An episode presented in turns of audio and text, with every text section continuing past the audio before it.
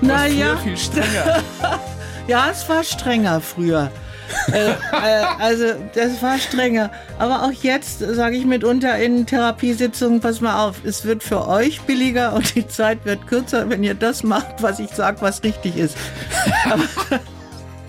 Könnte von mir sein, der Satz. Die blaue Couch, der preisgekrönte Radiotalk. Einer unserer Bayern 1 Premium Podcasts. Hören Sie zum Beispiel auch mehr Tipps für Ihren Alltag mit unserem Nachhaltigkeitspodcast Besser Leben. Und jetzt mehr gute Gespräche. Die blaue Couch auf Bayern 1 mit Thorsten Otto.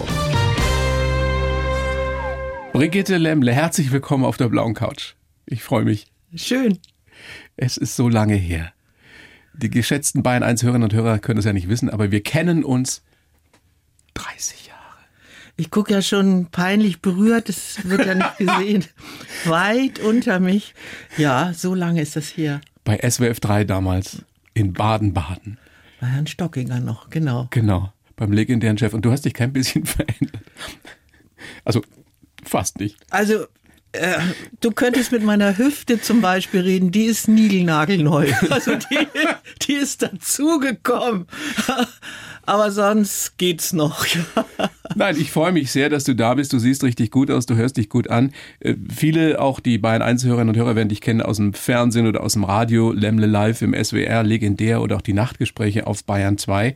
Und äh, viele werden sagen, das ist doch die, die immer so lacht. Ist es ein Kompliment für dich? Ja.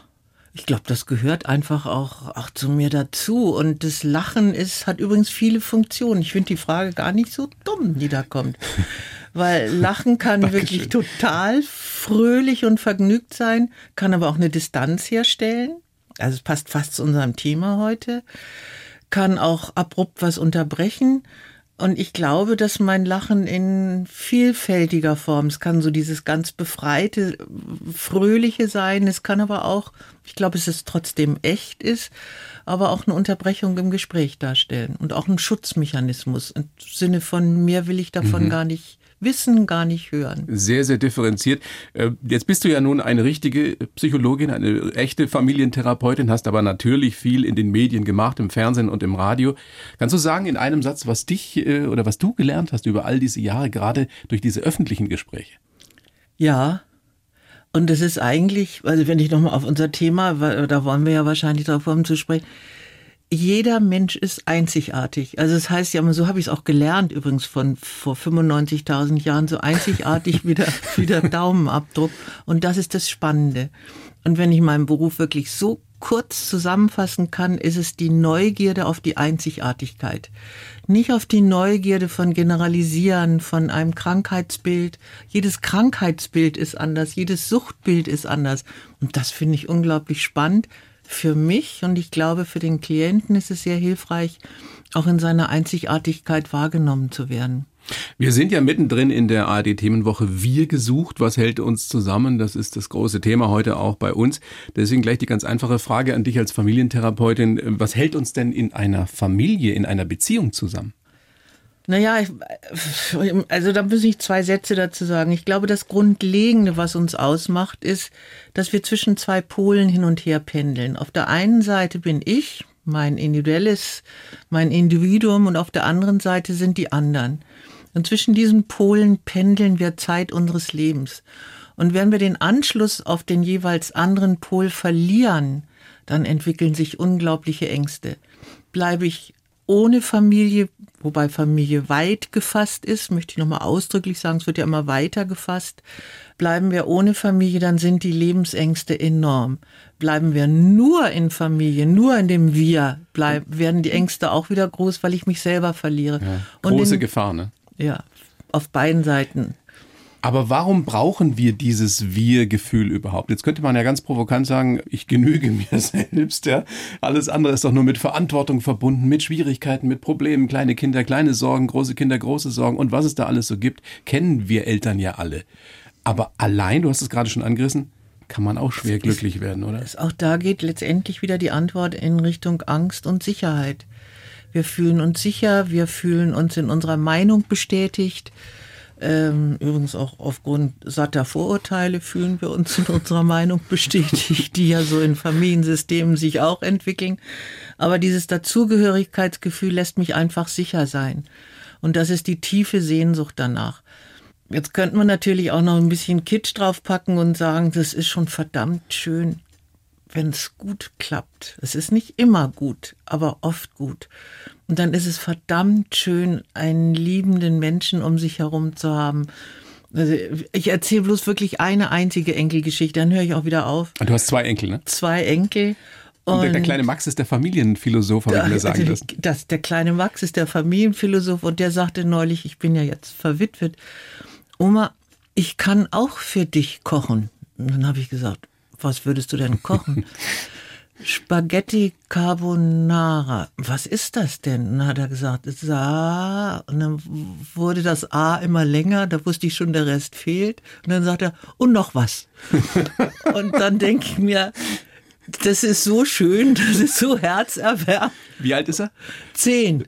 Und wenn ich jetzt in Zukunft immer wieder höre, es lohnt sich für, und es ist noch was, dann ist es einfach so warm und so schön. Ich möchte also neben dem, was Angst minimieren, Zugehörigkeitsgefühl, sich zu identifizieren, auch in diesem Wir, wenn ich so bin wie du, das ist ja ganz häufig bei Jugendlichen auch, in so ein alter Ego, in Spiegel schauen, gehört es sicherlich auch diese emotionale Wärme. Und diese Sehnsucht ist ja gerade in solchen schwierigen Zeiten, wie wir sie nun mal gerade haben, besonders ausgeprägt. Ist oder wird Familie noch wichtiger. Es gab ja mal eine Zeit, äh, wo, wo viele gesagt haben, ach, Familie, ja, schon, hat man halt.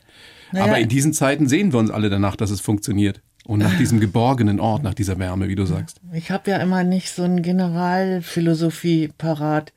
Ich bin mir noch gar nicht mal sicher, ob wir so schlechte Zeiten haben, aber da hänge ich mich jetzt lieber nicht so rein. Ich habe nicht gesagt, schlecht, schwierig. Ja, ich weiß, ich weiß. Aber wie gesagt, so eine Gesamtphilosophie habe ich nicht. Und vielleicht werden unsere Resilienzfaktoren einfach auch stärker. Resilienzfaktoren, vielleicht werden wir aufmerksamer auf unser Gegenüber. Vielleicht ist das so. Lass es uns jetzt nicht nur mit schwierig beschreiben, sondern wenn dem so wäre, setze ich ja, sonst könnte ich auch gar nicht arbeiten, wenn ich nicht wüsste, dass meine Klienten Resilienzfaktoren haben, dass sie Wachstumspotenzial haben, dass sie sich für Prozesse aufmachen und auch Prozesse mit dem anderen, mit dem Gegenüber. Das wäre, ist eigentlich immer meine Antwort, wenn ich sage, jeder Einzelne hat die Möglichkeit, sich diesem Schwierigen auf diese Art und Weise zu stellen. Also du bist da optimistisch, dass auch so eine, eine fordernde Zeit wie die, die wir gerade erleben, uns eventuell sogar nach vorne bringt. Das weiß ich nicht. Mehr hin zum, zum Wir sogar. Das weiß ich nicht. Also das ist mir, glaube ich, zu optimistisch formuliert, aber ich glaube, dass jeder Prozess, der angestoßen wird, zu einem Ergebnis führt. Und zu stagnieren, und das würde ich eher, glaube ich, wenn ich nur auf meiner Seite bin, dass ich stagniere, dass ich mich nicht weiterentwickeln kann. Und in dieser Weiterentwicklung, also einen Prozess anzustoßen, ist immer die Chance, dass etwas. Ich habe heute das erste Mal, ich will jetzt wirklich auch nicht politisch werden, aber das erste Mal einen Gedanken gehabt, der ist mir so fremd. Gestern hätte ich noch gesagt, du hast einen Knall, dass du mir sowas unterstellst. Da habe ich mir überlegt, ich glaube, wir werden irgendwann auch den Russen helfen müssen, dass sie wieder auf die Beine kommen. Es ist ein völlig absurder Gedanke. Ich will auch nicht mit Politik weitermachen, aber ich will einfach auch mal das Extreme eines Prozesses darstellen. Wir können nicht sagen, wir gehen in Paartherapie und danach haben wir uns wieder lieb, sondern wir können einen Prozess anstoßen, wo was passieren kann. Aber beim Paar oder in dieser kleinsten Beziehung in der Familie, da geht's los. Da, da muss ich es erstmal gut machen oder besser machen, bevor ich daran denken kann, äh, Völker zu retten. Äh, nehmen wir das Wort beweglicher machen. Also Friede, Freude, Eierkuchen gibt es erst im nächsten Leben. Lass uns ein bisschen noch bei der Familie bleiben. Das ist ja nun auch dein Spezialgebiet. Viele von uns, die, die wir Eltern sind, kennen das ja. Die Kinder werden irgendwann größer, werden irgendwann flügge wie mache ich es denn noch richtig? Ich frage also für einen Freund, nein, meine Tochter, die wird jetzt 18, ja, und die, die ist eben flügge. Aber wie schaffe ich es, dass ich sie nicht verliere? Klammern will ich nicht, aber zu sagen, komm jetzt äh, schnell ausziehen will ich auch nicht.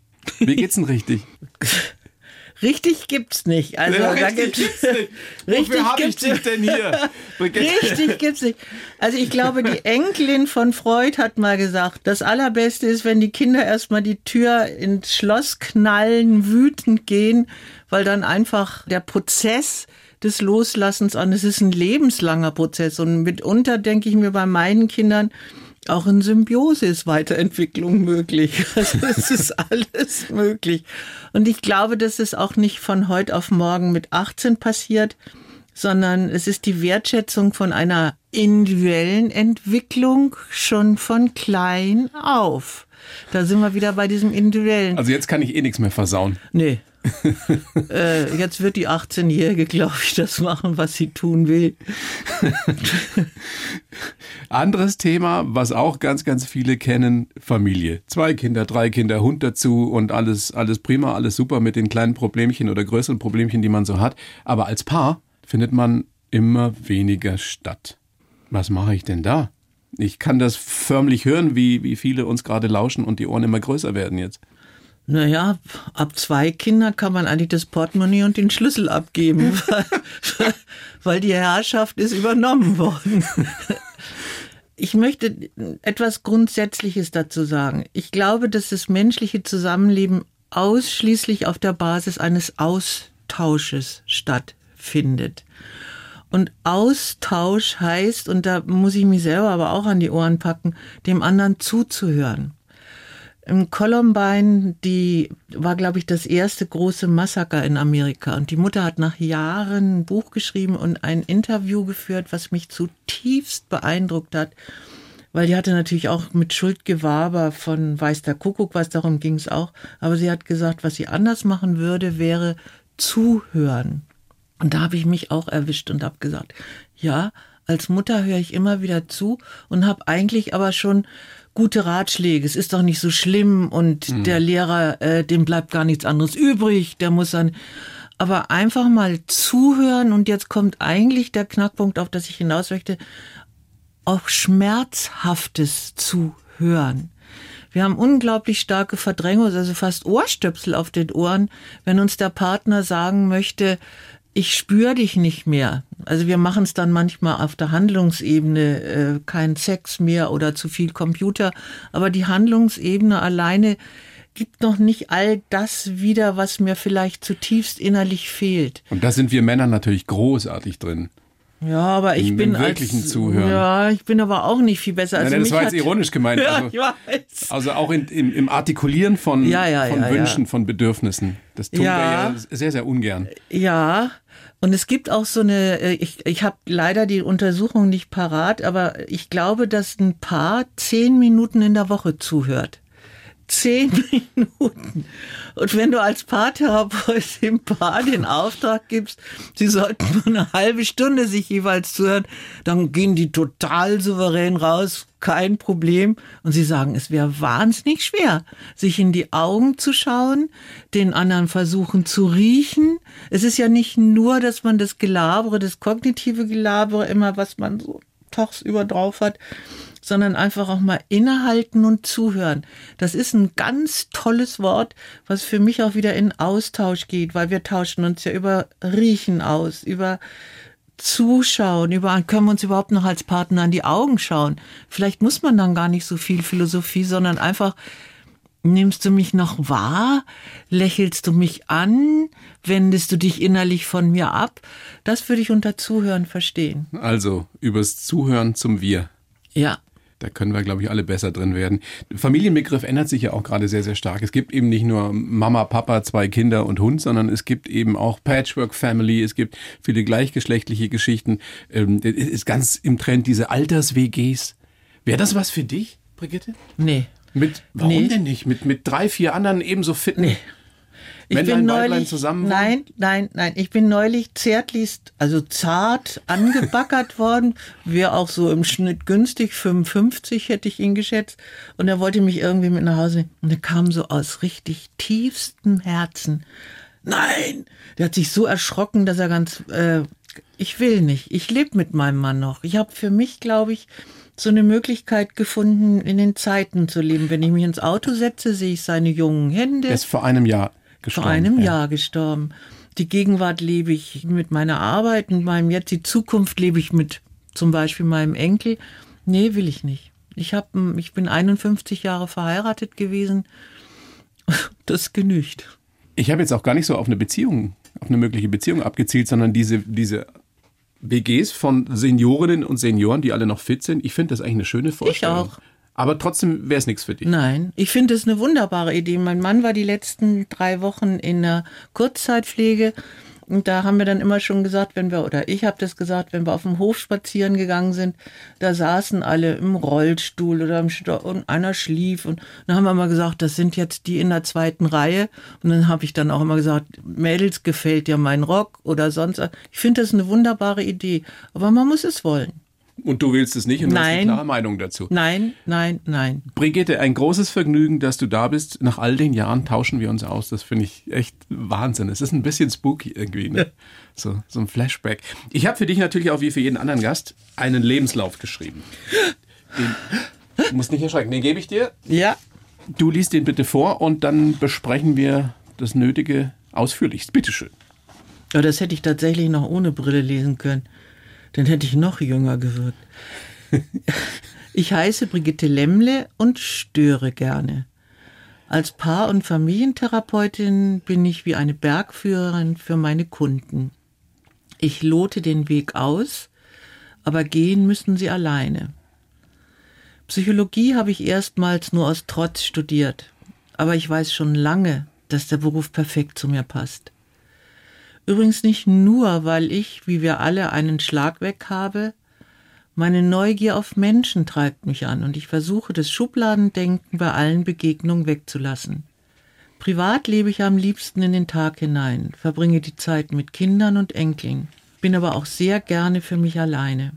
Ich habe das Heringsgehen und seit einiger Zeit zieht es mich einmal im Jahr an den Atlantik. Aber mein wichtigster Begleiter und Tröster ist mein Humor, und mein Lachen ist mir heilig. Du, da habe ich nichts zum Widersprechen. Kannst du unterschreiben? Das unterschreibe ich blind. Äh, habe ich noch was dazu? Ähm, ich habe noch eine Eigenschaft nachzuliefern.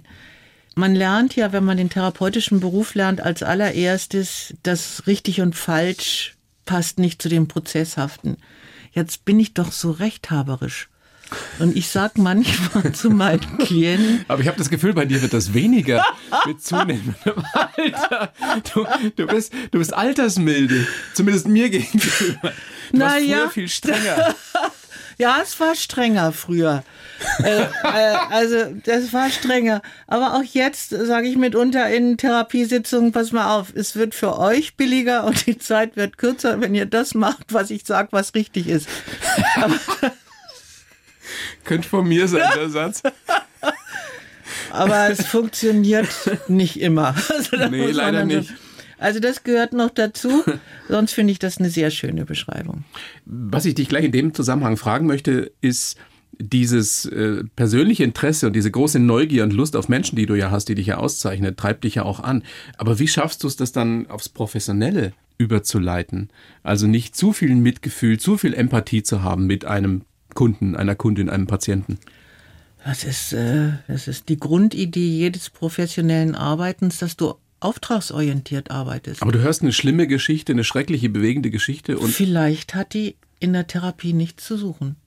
Deswegen bin ich ja immer so stringent dabei, wenn ich höre äh, von der Diagnose her Trauma oder Depression oder wie auch immer. Da müssen wir uns tatsächlich von Schubladendenken auch verabschieden, weil du hinschauen musst, wo liegt wirklich die Lösung des Klienten und welchen Auftrag hat er. Das ist nicht unbedingt der Auftrag, hilf mir bei meiner Vaterbeziehung oder hilf mir, dass der. Sch- Sie sagen im Grunde die Allgemeinformulierung, nimm mir mein Leid. Und danach musst du einsteigen und gucken, was ist wirklich der Auftrag. Wo würden Sie eine Veränderung zulassen? Das ist rein professionelles Hinschauen.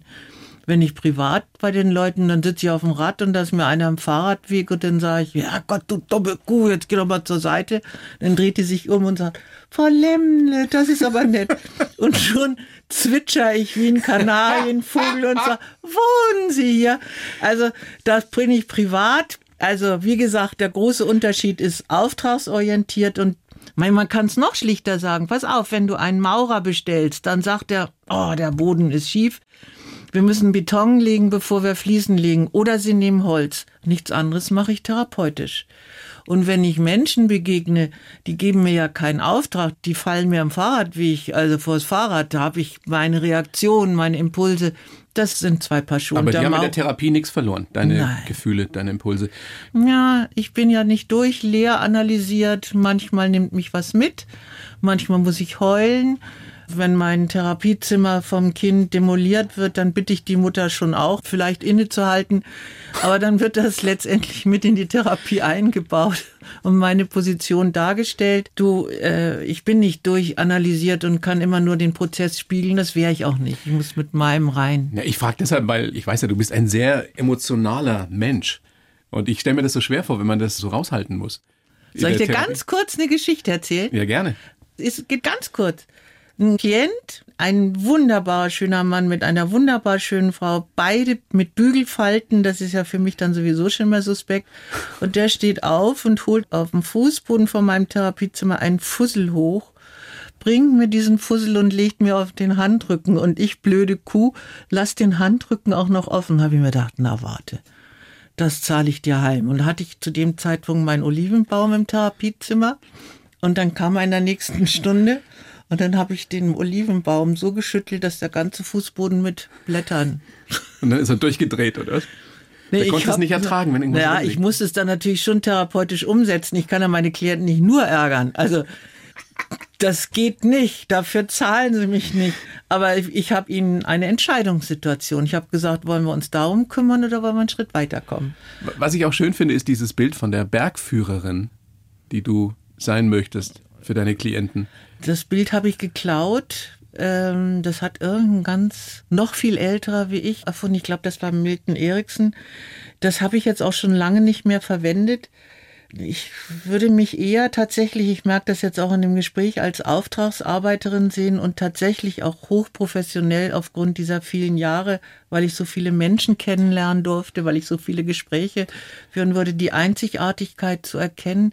Und Bergführer gibt mir zu sehr vor, des Hochlaufens, das ist es nicht. Ich würde eher sagen, ja, vielleicht kann man sagen, den Menschen durch so ein, wie sind denn die Irrgärten oder Spiegelgärten oder wie auch immer, zu begleiten, dass sie den Weg rausfinden und dass sie überhaupt einen Weg finden. Das, glaube ich, würde im Moment besser passen. Wobei so eine Therapie schon sehr mühsam sein kann.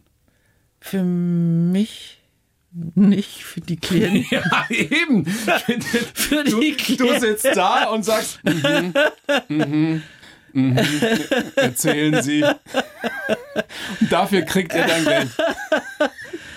Ja, also ich glaube eher, dass äh, ich mache jetzt im Moment gerade mehrere Fortbildungen zu dem Thema Erklär mir dein Problem, weil wir haben es ja jetzt immer wieder mit lösungsorientierten Arbeiten zu tun. Und ich finde, dass die Klienten ein Anrecht darauf haben, auch mit ihrem Problem angehört zu werden. Und als Beispiel habe ich den Film mit dem Jack Sparrow, den Piraten, und der ist doch so vogelwild angezogen mit Flucht Ringen und, und eher würde ich Jack Sparrow mich bezeichnen. Ich möchte auch vogelwild sein und für Klienten nicht berechenbar. Weil die Klienten manipulieren uns auch. Nicht nur wir versuchen professionell zu manipulieren. Die Klienten haben Angst. Die zu uns Angst hatten wir am Anfang. Die haben Angst. Und wer Angst hat, schützt sich und wird eine Bewegung, die der Therapeut ja will, erstmal nicht zulassen. Aber auch das ist ein Wir im besten Falle. Richtig. Und Therapeut wenn das und entsteht, Patient. dann hast du den höchsten therapeutischen Erfolg. Wenn der Austausch, so wie wir es jetzt gerade sagen, und dazu brauche ich aber als Haltung den Jack Sparrow. Sie müssen am nächsten Tag nicht wissen, was ich schon wieder im Gepäck habe. Und wenn dann diese, diese Aufregung eines Austausches zuhören, wahrnehmen und mich auch ertragen, wenn ich jetzt meinetwegen kunterbunte eine Klientin, eine Zwangsklientin bin ich mal begegnet mit meiner Trainingshose, was ich keinem wünsche. Es ist so ein Wohnklo. Und, und rechts mit einer roten Socke und links mit einer blauen Socke. Ich hatte mir Zähne nicht geputzt, die Haare wüst. Und dann habe ich gesagt, habe ich die Stunde vergessen. Ich wusste, dass wir die Stunde hatten. Aber sie war so durcheinander, sie war so mit meiner Jack Sparrow-Haltung beschäftigt, dass da eigentlich erst ein Fortkommen war und sie mich wahrnehmen konnte. Dann wollen wir doch mal gucken, liebe Brigitte, wie du zur weiblichen Jack Sparrow geworden bist. Geboren bist du in Schleswig-Holstein, in Glücksburg, Richtig? an der Ostsee. Deswegen auch das Heringsgehen. Richtig? Das heißt, du musst immer wieder ans Meer. Muss. Aber nicht mehr an die Ostsee, sondern heutzutage an den französischen Atlantik, wo es wunderschön ist. Ja, da schwimmt ja mein Vater. Da ist mein Vater See bestattet. Den muss ich ja nur auch einmal im Jahr besuchen. Wo ist das? Ähm, in der Normandie, Also ganz oben. ganz oben. Aber der andere Atlantik geht auch. Und altersbedingt gehe ich jetzt aber auch gerne an das Mittelmeer, das ist Schwimmen wärmer. Sehr Auf Kreta bin ich auch gerne.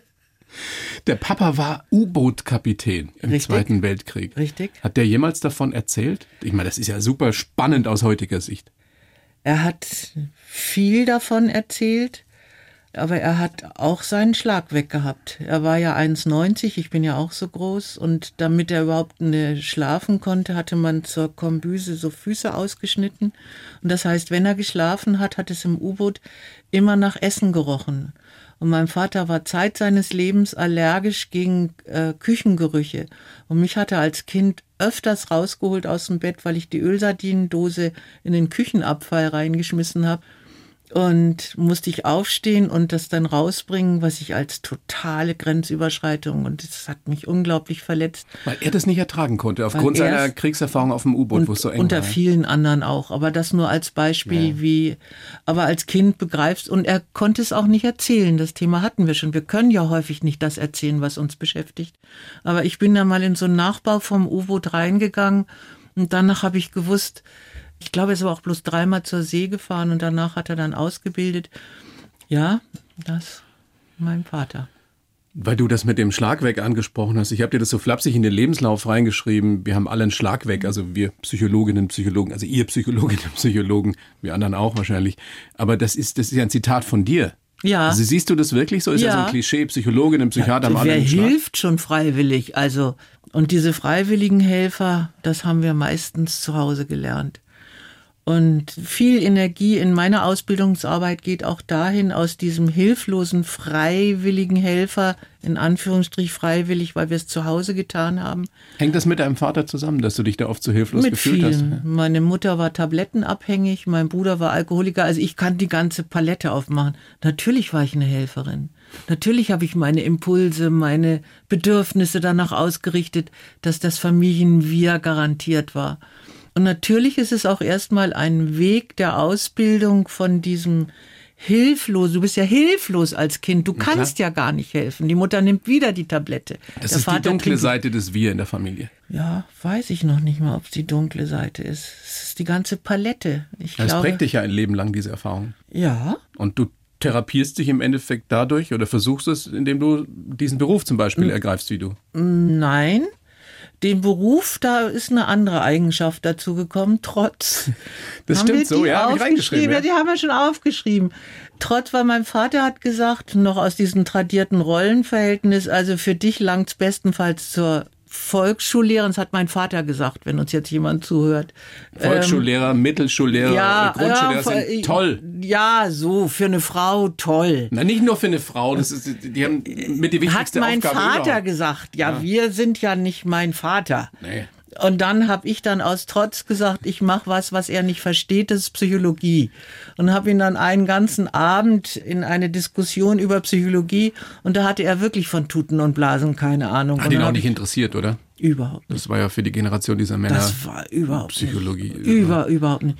Also insofern Psychologie, aber aber und da hast du recht, ich habe sicherlich einen Großteil der Ausbildung anfangs auch gebraucht von diesem hilflosen Helfen zum professionellen Helfen zu kommen, weil noch zwei Sätze dazu, Kinder sind im Helfen alle hilflos weil sie können die Tatsachen nicht umreißen, sie können das Konstrukt nicht umreißen und sie können nur so helfen, wie ihnen das Alter vorgibt. Und so gehen wir dann häufig in helfende Berufe und da ist das Allerwichtigste, zur Professionalität zu kommen. Und wenn ich schon stolz auf mein Alter sein darf, das habe ich gelernt. Aber lange hat's gedauert. Aber du bist auch einer dieser, will nicht sagen wenigen Menschen, aber du gehörst sicherlich nicht zur Mehrheit. Du entwickelst dich stetig. Ja. Und hast nicht irgendwann aufgehört und gesagt, jetzt ist gut, jetzt kann ich Nein. eh alles, ich bin eh so super. Nein. Nein. Jetzt ist gerade so die Phase, wo die lösungsorientiert systemische Arbeiten fasziniert mich nach wie vor. Und jetzt habe ich aber so das Gefühl, Deswegen jetzt eben auch erklär mir dein Problem. Aber du störst immer noch gerne, oder? Ja. Das ist ja so dein Stil, so hast du den mal beschrieben. Ich störe gerne. Muss ich. Du musst in der ersten Stunde die Klienten aus der Legendenbildung, jeder kommt ja eigentlich mit der Meinung, dass er recht hat. Angenommen, du gingst mit deiner Frau in Paartherapie, dann würdest du, weil du ein kluger Mensch bist, sagen, na ja, also anteilmäßig werde ich sicherlich auch mal bei mir nachschauen. Ich habe bestimmt auch was. Aber eigentlich zeigst du heimlich auf deine Frau und sagst, bei der müssen wir nachschauen. Das ist deren Mutterbindung. Und wenn dann der Therapeut Wieso weißt du, wie das bei uns zu Hause ist? Und, und dann aus dieser Legendenbildung musst du sie irgendwann mal raushauen. Das, wir nennen es immer eine Legendenbildung. Ich weiß ja eigentlich, was es braucht, aber es klappt im Moment nicht. Und deswegen störe ich eigentlich schon in der allerersten Stunde. Dieser Antrieb, der dich auszeichnet, deine Neugier auf Menschen, da kommt ja noch was dazu. Du bist schon auch sehr ehrgeizig, ne? Du wolltest schon auch in deinem Beruf, auch in deinem Beruf die Beste werden oder zumindest die Beste, die du sein kannst. Nee, die beste, die ich sein kann. Nee, die beste nicht. Aber perfektionistisch. Also ich werde unser Gespräch jetzt sicher nachgehen und sagen, naja, am Anfang warst du noch ein bisschen holperig, aber danach lief's. Das heißt, ich werde So kritisch jedes, bist du mit dir, nach all den noch, Jahren, all den Gesprächen, die du noch. geführt Ich werde jedes Wort nachdenken. Ich sitze ja jetzt im Zug. Hast du dich versprochen? Hast du die richtige Wortwahl? Ja, ja. Bist du so unnachsichtig mit dir? Wa Wahnsinn. Und dann ärgerst du dich, weil du dich einmal. Das ist besser geworden. Also das ist besser geworden. Aber man kann ja auch noch besser sein. Das Braucht- ist, glaube ich, das. Brauchst du immer noch die Anerkennung? Das ist ja auch Ja. ein Antrieb von Menschen, die in die Öffentlichkeit gehen, sei es Radio, Fernsehen, was auch immer. Da bin ich aber mittlerweile, ähm, ja, weiß ich nicht, ob ich die Aner Ich glaube, die Anerkennung ist weiter gefasst, als dass ich jetzt meinetwegen von Minchen Müller hören möchte, du machst deine Arbeit toll. Nee, die ist weiter gefasst. Ich brauche so ein Gesamtbild in meinem Leben. Ich bin jetzt zum Beispiel mir jetzt unterwegs arbeitstechnisch. Ich bin so aus der Wohnung rausgegangen. Ich habe noch alles aufgeräumt, den Blumenstrauß ausgezupft und bin so in der Rückmeldung es wohnt sich schön, du wohnst schön, es läuft. Also ich glaube, das ist das Bild dieser Anerkennung ist größer. Das Okay. ist nicht mehr so, dass ich auf einen Satz angewiesen bin, du machst es toll. Ja, du hast ja früher auch, auch sehr polarisiert durch deine, ich will mal sagen, hemdsärmelige Art, auch in verbaler Hinsicht.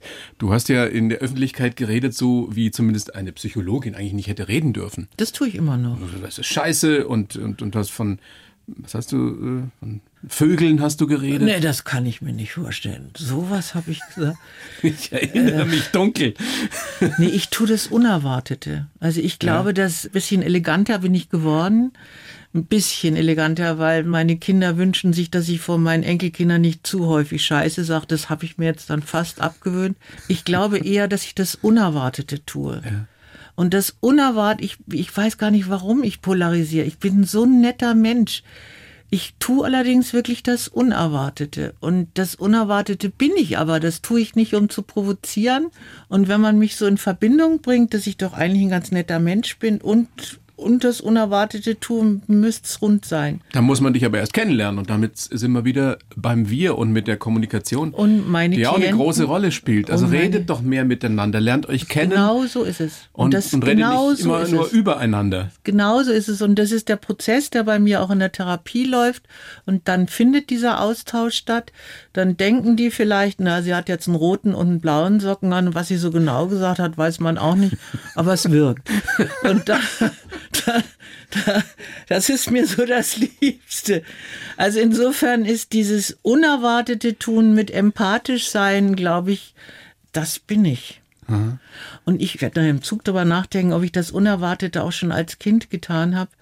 Da durfte ich das nicht. Mein, mein, meine Eltern waren ja Vielleicht ist der Drang arm. deshalb so groß geworden. Aber das ich muss- Unerwartete zu Ich tun. muss ja die, die Ressource schon in mir drin gehabt Ja. haben. Und die wollte Ich halt glaub- dann raus. Die hat sich Bahn gebrochen in deiner Art Ich dass zu therapieren ich, und ich zu reden. glaube, dass ich eine unglaubliche Fantasiewelt früher hatte. Und mit Imagination arbeite ich ja auch mit Klienten, sie einfach in eine andere Welt einzuladen und eine Lösung in dieser anderen Welt zu finden.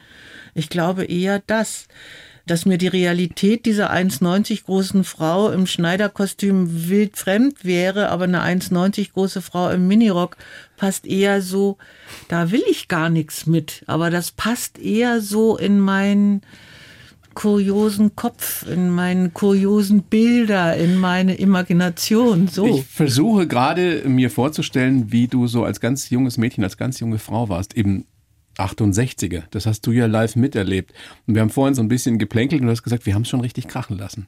Also ist das was, was du nochmal so machen würdest, was du auch jungen Leuten heutzutage empfehlen würdest?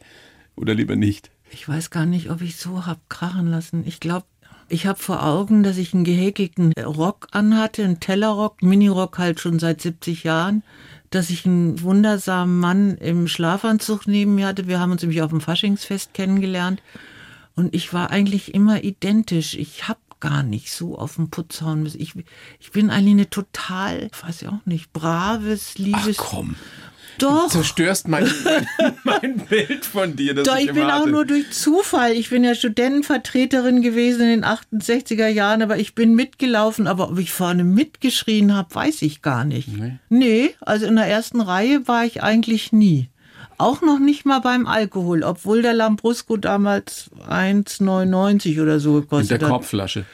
Ja, und den Kopfschmerzen.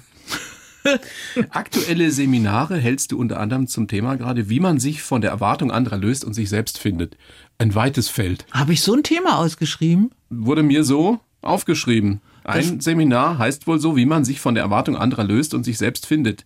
Da hat sie aber das komplizierteste Thema rausgesucht, weil ich habe einen Esoteriker-Anbieter, einen wunderbaren Freund, der formuliert immer so, meine Sprache ist es nicht. Hm. Ich wollte dich eigentlich auch nur dahingehend fragen, hast du es geschafft, dich wirklich frei zu machen von der Erwartung anderer, was dich betrifft? Ich muss den Satz erstmal studieren. Der, Wie man sich von der Erwartung anderer löst und sich selbst findet. Der passt, ja, ich habe ihn verstanden, aber der passt überhaupt nicht zu mir. Den Satz müsste ich überhaupt erstmal so drehen und wenden. Wie gesagt, das ist ein Satz, der von einem, einem Freund formuliert. Vielleicht erkläre ich dir den Freund, vielleicht verstehe ich es dann. Nee, das interessiert mich ja nicht Ja, so sehr. doch, das interessiert dich schon, weil der nämlich auch ein Aber du Zuhörer interessierst ist. mich doch viel mehr. Ja, aber der ist auch ein Zuhörer, der passte zu deinem Thema. Okay. Der geht in der Bahnhofstraße in Zürich und da ist ein Schizophrener, also die Therapeutin in mir sagt, na, der, ob der nicht demnächst in die Klinik muss. Und er bleibt stehen, der Bernhard, ich sag den Vornamen, und ich verliere ihn dann irgendwann auch im Gedränge und dann kommt er nach einer Stunde nach und sagt, das war eigentlich total interessant, was er gesagt hat. Und ich möchte die Geschichte deswegen erzählen, weil er eine tiefe Wertschätzung hat. Menschlichkeit. Wertschätzung den Menschen gegenüber. Und wenn du den Satz, den du mir jetzt vorgelesen hast, so interpretierst, dann habe ich eine tiefe Wertschätzung den anderen gegenüber. Auch mir. Nicht durchgängig. Wie gesagt, wer mir vors Fahrrad fällt, der wird schon auch Der beschimpft. Spruch. Aber die Wertschätzung heißt ja nicht, ich habe vorhin schon den Satz Friede, Freude, Eierkuchen gesagt, Wertschätzung heißt auch den Seiten gegenüber, die wütend sind, die crazy sind, die schräg sind, die hat er und so versteht er den Satz vermutlich auch. Darf ich dich trotzdem noch mal fragen, wie weit du bist auf diesem Weg, eben dich von der Anerkennung der anderen frei zu machen? Kann ich wieder drum rumreden und sagen, lass mich von einem Wir-Gefühl erzählen? Also ich habe mir nochmal überlegt, du wirst mich sicher fragen, wie geht's dir mit dem Tod deines Mannes? Und da habe ich mir schon eine Antwort zurechtgelegt. Mein Sohn wollte gerne ein Grab, ich nicht. Was zur Folge hat, dass ich jetzt täglich am Grab bin, weil ich es so schön finde. Also man muss ja auch zu seinem Glück gezogen. Und da habe ich ein solches Wir-Gefühl, weil da sind lauter alte Leute wie ich in bückender Haltung. Du gehst an so einer Reihe von Ärscht vorbei, weil jeder buddelt in seinem Grab. Und ich fühle mich da so aufgehoben. Vielleicht ist es auch eine Form von Anerkennung. Wir sind jetzt alle alt, wir kümmern uns um unsere Lieben, wir kommen auch ins Gespräch. Der eine hat seinen Sohn im Zweiten Weltkrieg verloren. Ich glaube, das ist so eine Anerkennung des Altseins, des Witwendaseins. Aber danach strebe ich nicht, sondern Das das, ist das, was ich erleben darf Ja. und das passiert. Warum nicht, dass wir auf dem Friedhof Absolut. finden in gemeinsamer Trauer oder in gemeinsamem Gedenken? Warum denn nicht? Auch im gemeinsamen Lachen. Und unser Friedhofswärter Hansi bietet immer eine Tasse Kaffee an und da finden wir immer, dass einer mehr die Tasse Kaffee kriegt als der andere. Dieser Humor, der dich ja auch auszeichnet ähm, und von dem du selber sagst, dass er dein bester Begleiter ist, dein Tröster auch. Hat der dir denn in so einer existenziellen Situation auch irgendwie geholfen, als dein Mann gestorben ist vor einem Jahr? Oder ist da Ja. für Humor kein Platz? Doch. Mein Mann ist begleitet worden auf der Intensivstation von ganz wunderbaren Ärzten, die uns die Entscheidung dann auch leichter gemacht haben. Und alle drei waren kurzbeinig. Und meine Familie ist genauso lang wie ich.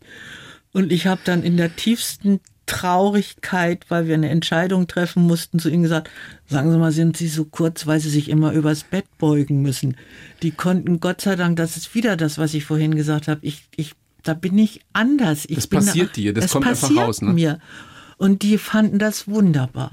Die haben sich richtig, oder der eine hat sich richtig bedankt dafür, dass wir so rangehen können. Aber das hilft dir das dann auch ja, selbst? Ja, klar. Vor allem auch meinen Kindern.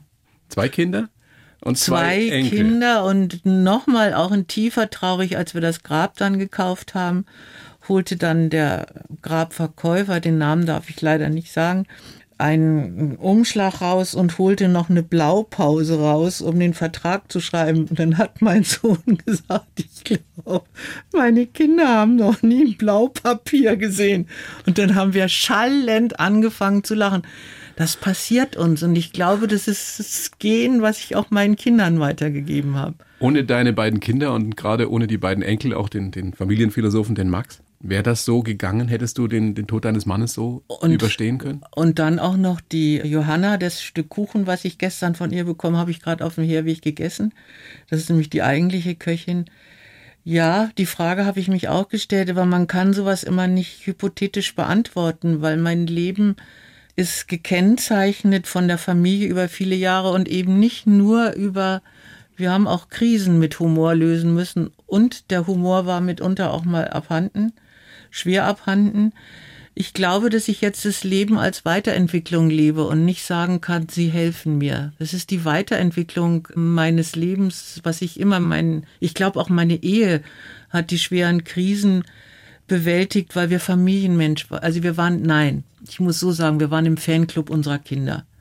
Und da hat sich, das ist eine schöne Formulierung. Da hat sich nichts dran geändert. Das ist toll. Das möge noch ganz lange so bleiben, mindestens noch 30 Jahre, Brigitte. Habe ich meinen Kindern versprochen. Ja, also 100 unbedingt, mindestens. Vielen, vielen Dank für deinen Besuch hier. Großes Vergnügen. Bleib gesund. Haben wir denn jetzt genügend über wir, über das Thema gesprochen? Wir ja. haben ja nur über mich geredet. Ja, na nun. Wie ist das, fängt das schon mit der Selbstkritik wieder an? Jetzt sitze ich im Zug gleich und sage, wir machen wir ja keine monothematische Sendung. Na, dann bin ich ja froh. Ja, wir beide haben über das Wir geredet. das muss reichen für alle anderen. Ein wunderbares Ende. Vielen herzlichen Dank. Ich danke dir. Die Bayern 1 Premium Podcasts. Zu jeder Zeit, an jedem Ort. In der ARD Audiothek und auf bayern1.de. Bayern 1 gehört ins Leben.